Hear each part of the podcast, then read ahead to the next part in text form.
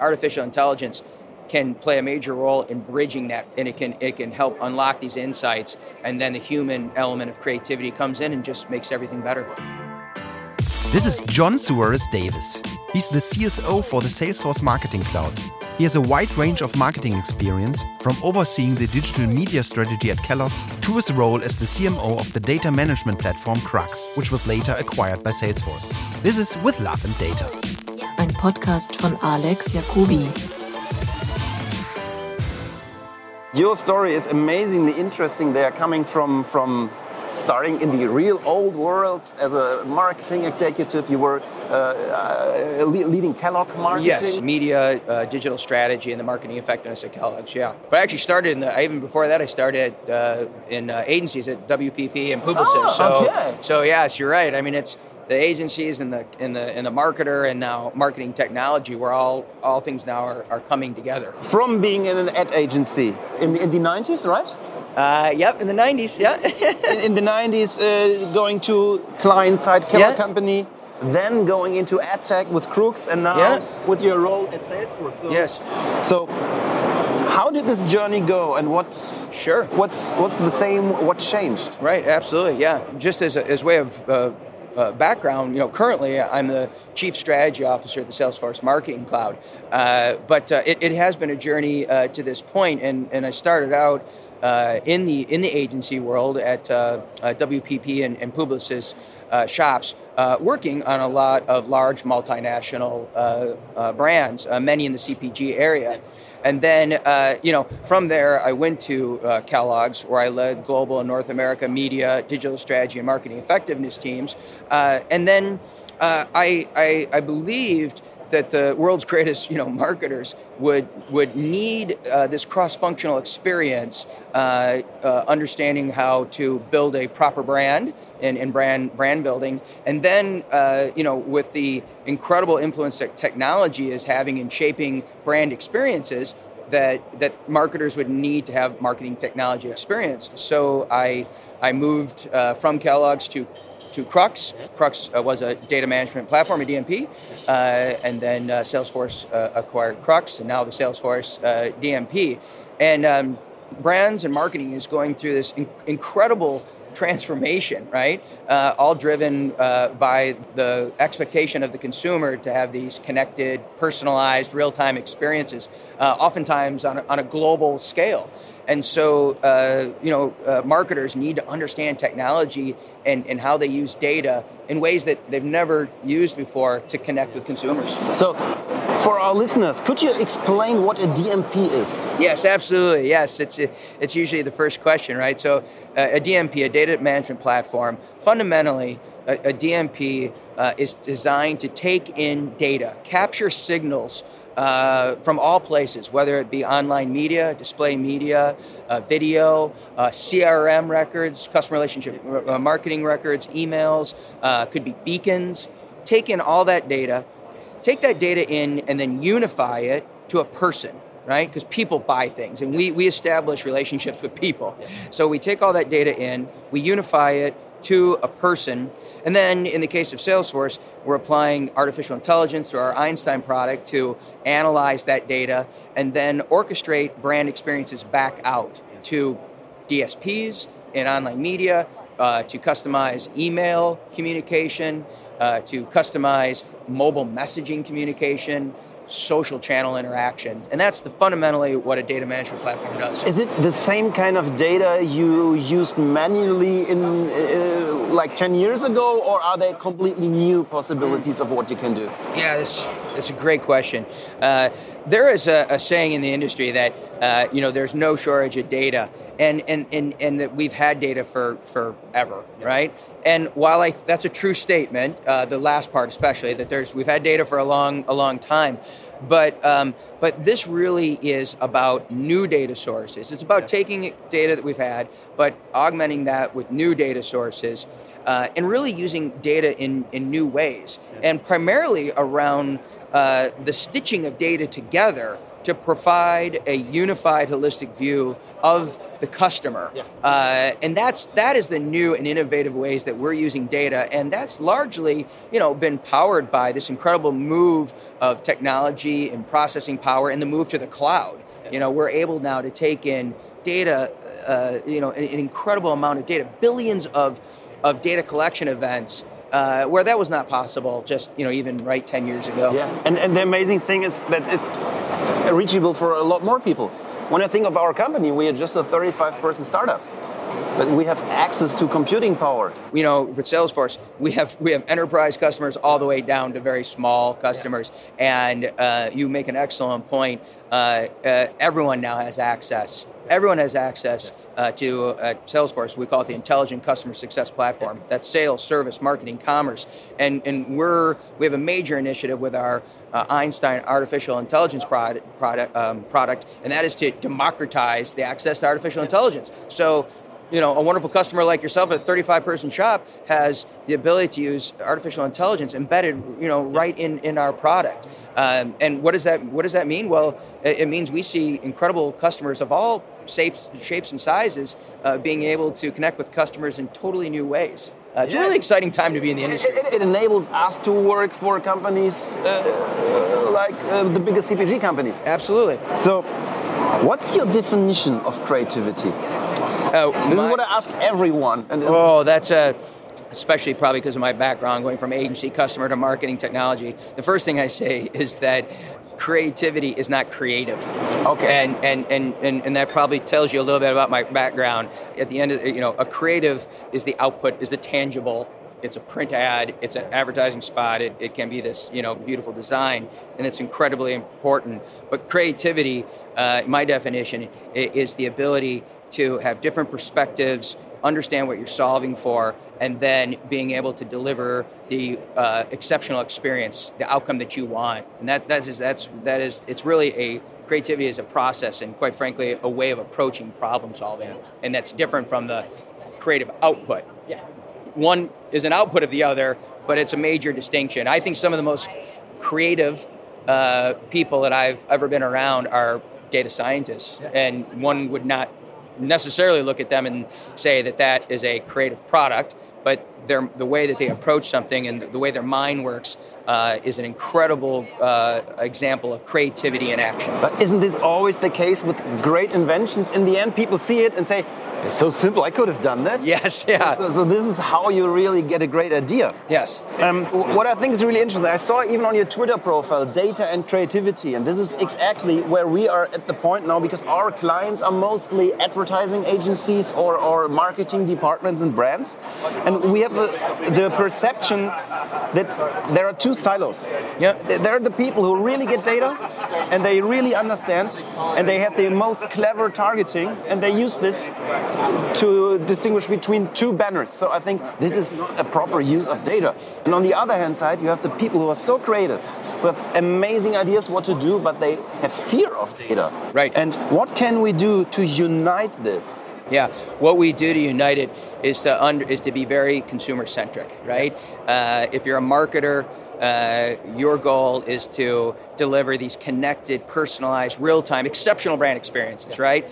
And what what that means is it is the marriage of art and science. It's the marriage of of the hard data and analytics that that that are able to unlock insights about human behavior, and then it's creativity. It's the marriage of, of using the the power of, of of creativity to then deliver those great messages, right? And so um, you're right that um, oftentimes there are we live in a world of silos. But the, the greatest marketers who build meaningful relationships with consumers they're doing it because they're able to connect data and, and science with the art and the human aspect of creativity. We, we as, as, as uh, we have relationships with brands based on emotions, and, and, and, and you cannot, you cannot uh, underestimate the power of combining data and creativity to do just that. What's the role AI could play there? The, it's a great question, and the role that AI can do is, um, if you think about, there's some really key benefits for a marketer today in using artificial intelligence, uh, and there are three major ones that we see right now. First is pattern recognition, right? Artificial intelligence does an incredible job of identifying patterns. Then, by identifying the patterns, the second uh, incredible advantage of artificial intelligence is then to unlock and discover new human insights, right? And the third is at speed and at scale. And so we can turn the machines loose to do machine learning to, again, uncover and unlock rich insights about human behavior. And then that's where they that's where the human element comes yeah. in and takes the creativity of, of that um, and, and starts to develop these exceptional brand experience. And uh, i think that um, you know sometimes the i think in the industry there is this fear of, of, creating silos. It's either it's either you know this or it's that it's art or it's data or it's it's art. And the reality is artificial intelligence can play a major role in bridging that for us and it can it can help unlock these insights and then the human element of creativity comes in and just makes everything better. Great. There is a huge change going on at least in our perception in the market that the spot where creativity happens really changes. So uh, when i started out in the in the in the late 90s there was this ad agency and there was the client and the client ordered something and the ad agency delivered. And today it really changes. So i see uh, cpg companies building up their own internal agencies developing uh, uh, ideas like that. Yes. And and and and i do think this is a great thing when you have your own data in your own company in the, the departments and not giving it out to to to uh, uh, third parties, mm-hmm. you probably have a complete different idea how you can work with campaigns, reach your customers and data. So, what's your perception of this change, like creation going into the companies, probably even building um, the, the, the, production of the internal the yeah i think i mean marketers um, uh, are on a continuum right and uh, uh, we see marketers that uh, rely heavily on agency partners all the way to in-house yeah. creative yeah. Uh, departments and everything in between. But I, I think the key important thing that you mentioned is that very clearly what we see is marketers understand that creativity is not just the domain of one department, whether it be an agency or internal. Um, the most progressive marketers now uh, see uh, marketing technologists, data scientists, uh, insights and planning, designers, they have a much uh, they have a much greater appreciation that creativity and ideas can come from different points of view and different perspectives, yeah. and that's different than when I started in the business, you know, 25 years ago. Uh, it, creative uh, creative was the domain of one specific group, and they would then give you the creative, yeah. um, and that is really no longer how great ideas uh, uh, are, are really brought to life. It's through all these different perspectives. So, and as we see that this whole customer journey is changing and, and going from we, we have a strong background in market research, so we used to, or we still uh, do a lot of animatics, like like tests. Yeah, animatics. Yeah. Point. But I really see that changing because in the old world, you would say, okay, uh, we're going to do an animatic, we're going to do a quantitative, qualitative testing until we get the green lights, and then we broadcast it. Yeah. So, and probably today you do not have this chain, but you can start working in a loop, right? I mean, when I see that your DMP and your data, when I get it right, you're, uh, you're able to connect real customer data from the CRM system into your DMP, into ads. Yeah. So probably today is the idea of this chain of I do one creative, I do one test, and then I broadcast, really changing to creating one message unique for one viewer yeah. and using your platform for that? Well, absolutely. I mean, I think the first part of the, your question is, you know, uh, traditionally there was a linear process that yeah. you just described, yeah. you know, right? And that is, you know, again, modern marketers really uh, no longer work in a linear. You, you can't. Again, you, you, need to be much more connected, more near time with your with your consumer. So the days of linear push marketing, long episodic campaigns are, are, are, largely a thing in the past. And platforms like the Salesforce Marketing Cloud is enabling you know marketers to work in a much more agile, much more flexible uh, timeline where they can start to use much more granular data. So first of all, they're starting out with better data, yeah. much more granular data, not not proxy data uh, you know, representative of a large demographic, but much more detailed, much more rich data on our on their consumers. And so what that means is they're able to develop ideas and communications that are much more relevant because it's working off of a, a much uh, higher fidelity data set. And then the platform allows them to be agile and work in a, in a much more uh, real time. Uh, even, even yeah. to iterate, to say, iterate okay, it exactly. This yeah. works like that. Let's change yeah. it a bit. The major shift, I think, is that you know great marketers really talk about that they're they're not so much competing against their competition they're really competing against their old processes right and they've got to they've got to you know they're, they're, the consumer has you know uh, you know uh, really their expectations have increased so dramatically so quickly um, that really uh, the, the modern marketer today uh, where they would spend so much time on doing the analysis of competitive analysis, really has now said, you know what, it's our actually internal processes and protocol that need the most scrutiny. How do we transform our marketing discipline to you know but be in much more tune with the consumer. So, um, what's your outlook? Where are we in five years regarding data-based AI creative customer communication? Well, we're just we're I think uh, you, you, give the time frame of five years. So whether it's three years or five years, uh, we are I think very clearly uh, on a journey to continue to deliver, enable, from Salesforce's perspective, to enable marketers to deliver these connected, personalized, and real-time experiences. Yeah. And it, it is a journey, so right? It's yeah, uh, it's it's in in, in an order because yeah. it's a, it's somewhat important to be ordered. The experiences need to be connected. Yeah. They need to be connected through uh, all touch points, whether that's in uh, email communications or social channels or, or mobile. They need to be connected experiences. Um, they need to be personalized, and and personalized is a loaded term. Yeah. Uh, what they need to be is clearly much more relevant to the consumer. Uh, and uh, they need to be real time or near time. uh, they need to be when the consumer wants to engage with the brand. And those are the three large tenants that we see. Um, and, uh, uh, and, and we believe, whether it's three years or five years, artificial intelligence is going to play an increasingly important role in delivering on all three of those tenants because we need the machines, right, to help us yeah. uncover insights uh, we need the machines to help us understand how do you connect a journey. We need the machines to um, make it, you know, personalize the content to, to you and to me. And, and we need artificial intelligence uh, clearly to make it more in the moment that you are receptive to that brand engagement. Amazing, amazing. Uh, the one more question comes to my mind. I didn't write that down, but I really experienced that people are judging this new possibilities of data with an old value set, especially here in Europe. Like people are frightened about data mining. People uh, want to protect, protect data.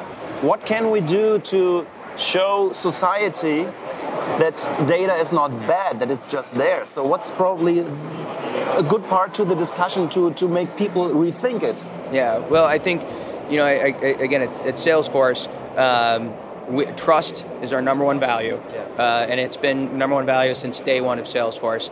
Uh, and we are all focused on driving customer success.